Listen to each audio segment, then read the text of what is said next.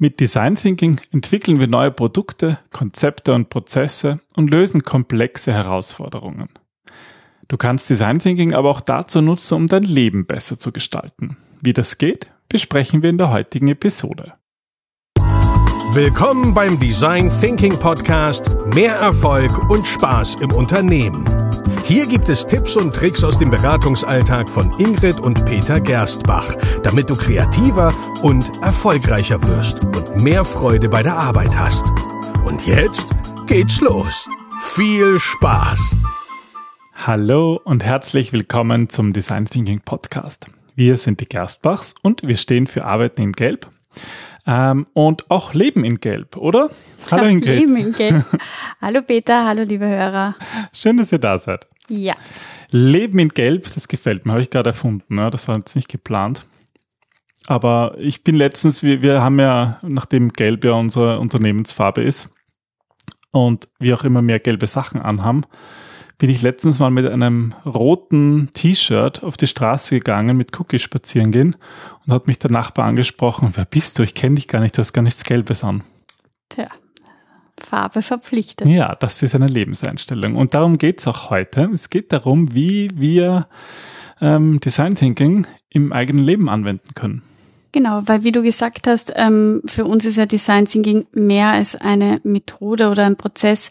Es ist eigentlich ein, ja, ein spezielles Mindset, wo es darum geht, Empathie für Menschen zu entwickeln. Und das kann auch Empathie für sich selber ähm, zu entwickeln sein, weil wir ganz oft vergessen, dass wenn wir glücklich sind, wir dann anderen auch erst helfen können. Also mhm. es, irgendwie, es, es nützt nichts, wenn man nur an andere denkt. Du musst strahlen, damit du andere überhaupt erst anstecken kannst. Das stimmt, das hast du schon gesagt. Es ist ja doch so, dass eigentlich jeder von uns schon mal eine oder vielleicht mehrere Phasen von wirklich massiver Veränderung durchgemacht hat. Es kann sein, neuer Job oder neuer Partner, Kinder, Umzug, alle solche Dinge und das Leben ist einfach voll von Veränderung, das gehört ja auch dazu. Ja, wenn wir uns nicht verändern, dann würden wir stehen bleiben und Leben bedeutet ja Wachstum, bedeutet so wie du sagst Veränderung. Aber das Problem ist halt, dass Veränderung, dass der Mensch per se Veränderung ja versucht zu vermeiden. Weil mhm. Veränderung bedeutet Stress, bedeutet aus der eigenen Komfortzone rauszugehen. Bedeutet auch einen gewissen Sicherheitsverlust. Na klar, weil du die Kontrolle nicht mehr hast, weil du nicht weißt, was passiert. Also man macht das eigentlich nur, wenn man irgendwo ein lohnendes Ziel hat, wenn man vielleicht hofft später die Sicherheit wieder, wieder zu erlangen und sogar größer oder mehr Geld oder was auch immer. Ja, bei Veränderung ähm, heißt es, dass man schauen muss, dass der Schmerz, ähm, den die Veränderung verursacht, kleiner ist als das Ziel dahinter. Dann mhm. ändern sich Menschen. Das ist auch so ein bisschen, wie man Menschen motivieren kann, sich zu verändern. Und ähm, wenn dahinter das Ziel ist, zum Beispiel beim Abnehmen jetzt ganz klassisch, dass man danach schlanker ist, sich wohler fühlt, gesünder ist, ähm, attraktiver aussieht, dann ist die Wahrscheinlichkeit größer, dass man eine Diät durchhält. Mhm. Aber dafür muss man eben dieses Ziel vor Augen haben. Aber um Diäten geht's heute nicht. Keine Sorge, sage ich mal, ich mag irgendwie diese blöden Diäten nicht. Ähm, sondern es geht darum, wie man das, wie man Veränderungen, jetzt jegliche Art von Veränderung mit Design Thinking machen kann. Wir reden ja meistens immer so im Business-Kontext, aber eigentlich nicht gar so selten. Ähm, kriegen wir erstens mal diese Frage, oder? Das hört man eigentlich oft, kann ich Design Thinking auch selbst anwenden. Und zwar einerseits jetzt so fragen uns das Einzelunternehmer, mhm. ähm, die wirklich so, so Ein-Personen-Unternehmer, die irgendwie allein sind, kann ich das eigentlich für meine Firma machen, aber auch oft wirklich äh, Personen, die sagen, hm, damit kann ich doch auch sozusagen Probleme lösen, Herausforderungen in meinem Leben angehen. Genau. Ja. Und wir laufen da eigentlich ganz normal die vier Phasen, die wir auch sonst im Design Thinking machen, oder? Also es geht einmal im ähm, Ausgangspunkt für die Gestaltung des Lebens, dass man Selbstempathie aufbaut. Wie gesagt, es fehlt uns meistens an Selbstliebe. Das ist das, was ähm, ja vielen Menschen leider fehlt, weil wir es auch nicht gewohnt sind, weil das was Böses ist, sich selber zu lieben oder zu sich selbst gut zu sein. Aber nur wenn wir dieses... Es wird irgendwie als egoistisch manchmal ja, dargestellt, was natürlich total Blödsinn ist. Ja? Das ist eine eigene ähm, Episode, aber Fazit ist, es geht nicht um Selbstmitleid, sondern es geht darum, dass du verstehst, was passiert und ähm, was du eigentlich ändern möchtest. Mhm, also was, nämlich wirklich zu verstehen, was steckt dahinter. Nicht jetzt so, ähm, ich habe meinen Job verloren, ich will einen neuen Job, sondern was macht das in dir oder Genau, das, das Warum einfach bei sich selber auch zu hinterfragen. Ja. Und das ist, da ist auch deswegen erste Phase, einfühlen. Also es geht auch wirklich da, sich in sich selbst einzufühlen da ist eigentlich auch schon die größte Krux, weil das Einfühlen, normalerweise sagen wir immer, du musst hinausgehen zu den Menschen und du musst mit den Menschen reden. Mhm. Das ist jetzt ähm, etwas schwer, wenn man nicht unbedingt schizophrene Veranlagungen hat. Nein, man kann jemanden anderen fragen, einen zu Das ist auch Interview. definitiv ganz, ganz wichtig, ähm, weil man einfach eigene blinde Flecken hat, weil sonst würde man ja jetzt nicht dort stehen, wo man steht. Was man aber auch machen kann und was ich wirklich, wirklich empfehle, ist, dass man ähm, entweder Tagebuch führt, also so eine Art Journal und sich das aufschreibt und da wirklich ähm, einfach mal beginnt, die Dinge zu hinterfragen. Das kann man auch machen, indem man Briefe an sich selber schreibt und sich sozusagen in die dritte Person versetzt. Mhm. Oder etwas, was ich selber sehr, sehr häufig mache, ist, dass ähm, ich sogenannte Morgenseiten schreibe. Das ist ein kreativer Prozess, also ich empfinde ihn als sehr kreativ, der eigentlich, es ist witzig. Ähm, du beginnst damit, dass du als erstes in der Früh dich hinsetzt und drei Seiten hernimmst. Also ich nehme dann ähm, auch wirklich drei Papierseiten. Also nicht am Computer. Nicht am es geht sicher auch am Computer, aber es geht auch um diesen kreativen Prozess, den wir ähm, loslösen, wenn wir unsere Handbewegung ja, einfach da ist das Handschreiben wichtiger. Und dann beginnst du zu schreiben und zwar über alles, was dir einfällt. Und das kann sein, mir fällt gerade überhaupt nichts ein. Dann musst du das hinschreiben. Dann musst du das hinschreiben. Und das Ziel ist, dass du nicht aufhörst zu schreiben, bevor du diese drei Seiten voll hast. Und das Spannende ist, dass vielleicht die erste Seite ist, ähm, ich weiß nicht, was ich hinschreiben soll, mich nervt diese Übung total, ich verstehe nicht, was das bringen soll. Aber durch diesen Rhythmus, durch dieses, du musst das fertig kriegen, diese drei Seiten, beginnst du irgendwann zu reflektieren und kommst in sehr schnell in eine andere Ebene. Mhm. Ähm, und ich finde, das ist eine ganz, ganz wunderbare Selbstreflexion, wenn man sich auf diese Übung einlässt und wirklich einfach sagt, okay, ich habe jetzt diese, ich kann jetzt diese äh, Zeit damit verbringen, die drei Seiten voll zu schreiben indem ich sie sinnlos vergeude und jetzt drei Seiten lang schreibe, ähm, ich muss das schreiben, ich weiß nicht warum. Oder eben indem ich diese Zeit nutze, weil sie so oder so vergeben ist quasi an diese drei Seiten und mich in diesen Prozess einlasse. Mhm. Und dann kommen wirklich, wirklich ganz spannende Sachen raus, an die man selber eben nur unbewusst denkt. Ja, und wenn man einfach das so losschreibt und loslässt, diese ganzen Gedanken, genau. dann ist es leichter. Ja, das, das kennt, das, das also ich habe das auch schon ausprobiert und ich kenne normalerweise nämlich das Problem, dass auch wenn du mich mal fragst, so wie geht's dir eigentlich, wie fühlst du dich, oft finde ich gar nicht so einfach zu beantworten, weil das ist sofort irgendwie das Hirn, also die Ratio einschaltet und man irgendwie das Erklären versucht und überlegt, was kann ich jetzt sagen? Was ist anerkannt, was ist gut? Ja, Darf ich mich überhaupt gut fühlen? Oder also gerade so in diesen Corona-Zeiten war halt oft dieses, naja, darfst du überhaupt gut gehen, wenn es anderen so schlecht geht? Also dieser gesellschaftliche Faktor. Mhm.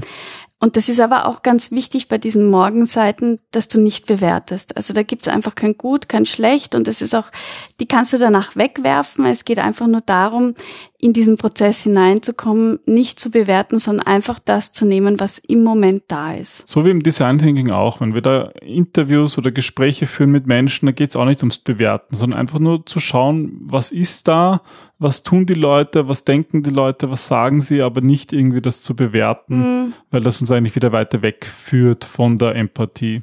Aber das ist natürlich auch die Schwierigkeit, weil wir es gewohnt sind, die Dinge zu bewerten und sie schnell zu kategorisieren. Aber das äh, bedeutet halt auch Übung. Auf jeden Fall ist der wichtigste Punkt einmal ähm, Selbstempathie aufzubauen ja, und sich selber besser zu verstehen. Okay. Naja, und jetzt haben wir nach so vielen Episoden ähm, ja schon oft über unseren Design Thinking Prozess gesprochen. Und der besteht ja aus vier Phasen. Und die zweite Phase ist das Definieren, also das Definieren des Problems. Und ich denke, das ist der Ansatz auch, wenn ich das für mein eigenes Leben mache, oder? Absolut. Also äh, da geht es auch darum, dass du dir überlegst, was basierend auf den Aussagen, die du über dich selber getroffen hast oder die du von anderen vernommen hast, dass du eben die Frage definierst. Also wie könnte ich mein Leben vereinfachen, damit es mir besser geht? Oder ähm, wie könnte ich einen Beruf finden, der mich wirklich erfüllt? Also wir, wir nutzen dafür auch wieder diesen diesen Dreiklang, wie könnte ich? Und dann ähm, das Problem definieren um ein Bedürfnis zu erfüllen. Genau, das heißt, ganz zentral ist hier dieses Bedürfnis irgendwie auch wieder aufzuschreiben. Also das ist eigentlich so wie beim Design Thinking. Ich würde das auch wirklich auf ein Kärtchen schreiben, irgendwie sichtbar diese, diese Frage definieren, wie könnte ich eben mein Bedürfnis erfüllen, was auch immer das jeweilige Bedürfnis ist. Ja, du brauchst das auch aufgeschrieben, weil wir dann gleich in die dritte Phase kommen, nämlich ins Ideen generieren. Und im Idealfall ähm, hast du dafür andere, die dir helfen, weil sonst kommst du ziemlich sicher auf die Lösungen, die du kennst. Ja, also das ist dann zu schwierig, selber auch noch Ideen finden, die deren da weiterhelfen. Es ist auch nicht sinnvoll. Ja. Also es ist nicht sinnvoll, weil gerade im Design Thinking bauen wir auf die Erfahrung der vielen auf. Und ähm, es geht darum, dass du offen für neue Lösungen bist, dass du Dinge ausprobierst, an die du vorher vielleicht gar nicht gedacht hast und dass du da einfach tiefer eintauchst. Und da geht es darum, Assoziationen aufzubauen. Und wenn es ein sehr persönliches Thema ist, dann kannst du entweder ähm, Menschen fragen, die dir vielleicht in dem Bereich nicht so nahe stehen, ganz bewusst, wenn mhm. du Angst vor Bewertung hast.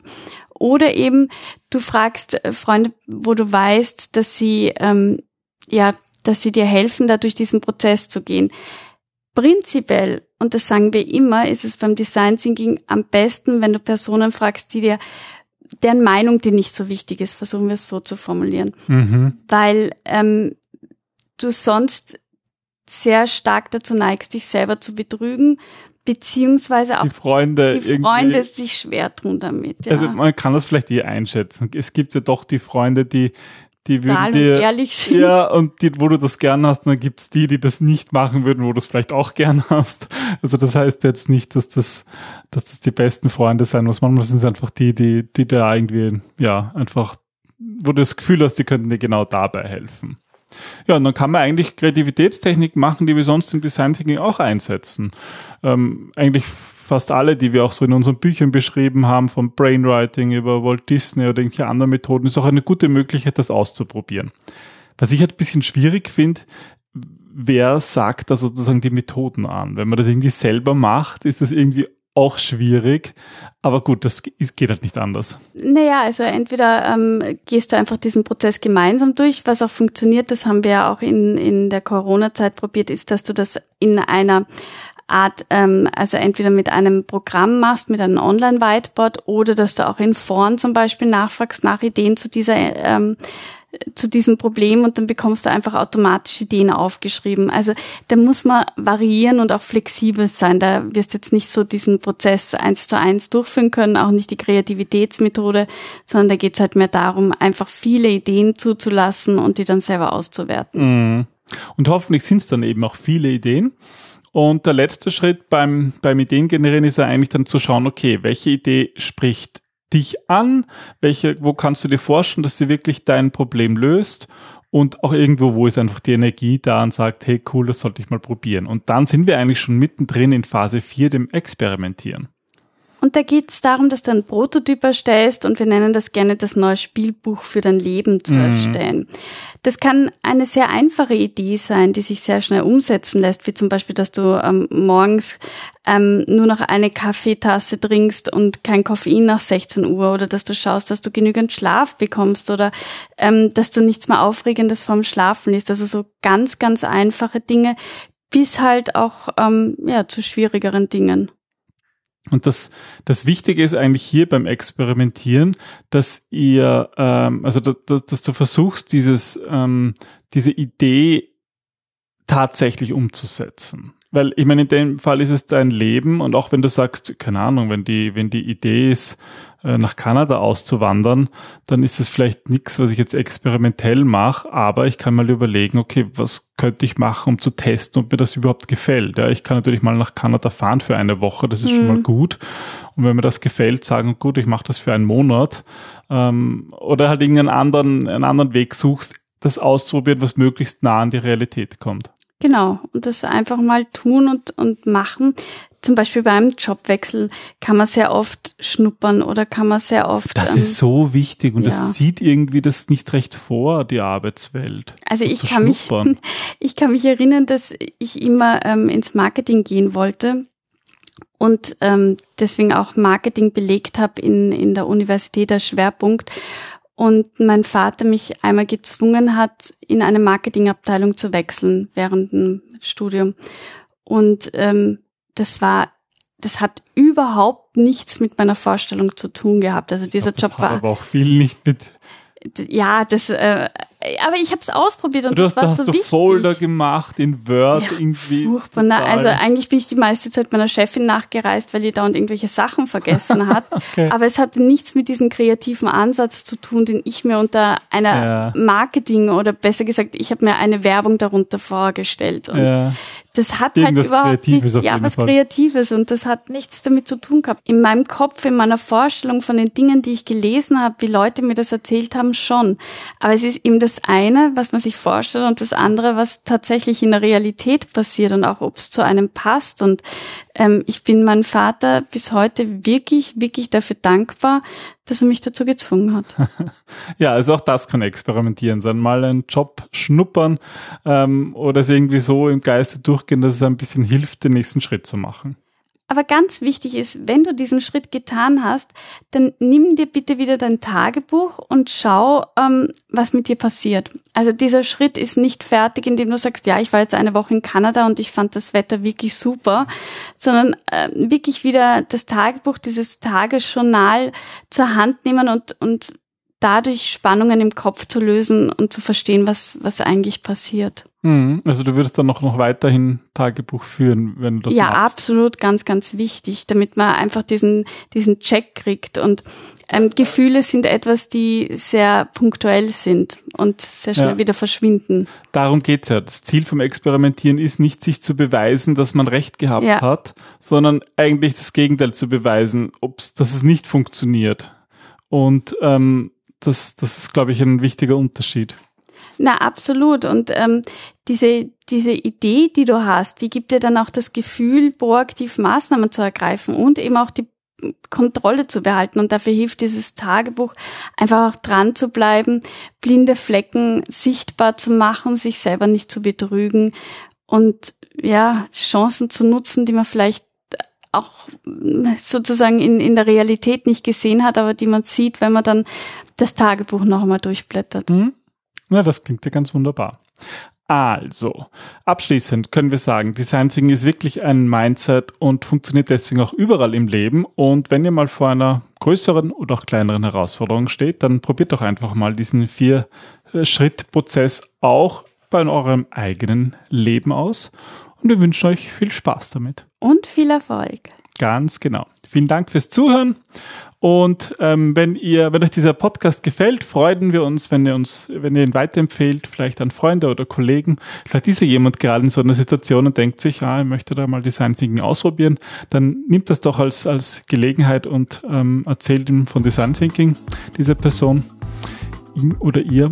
Und vielleicht, ja, hilft das ja genau das diesmal weiter. Wir bekommen in letzter Zeit ganz viele Fragen, ähm, die wir wirklich gerne beantworten. Das ist für uns auch spannender, wenn wir da von euch irgendwie den Input bekommen und wir hoffen natürlich, euch so auch besser ähm, helfen zu können. Also bitte schreibt uns wirklich und ja, lasst uns gemeinsam reden. at gerstbach.at. Dann bis bald. Bis dann. Tschüss. Tschüss.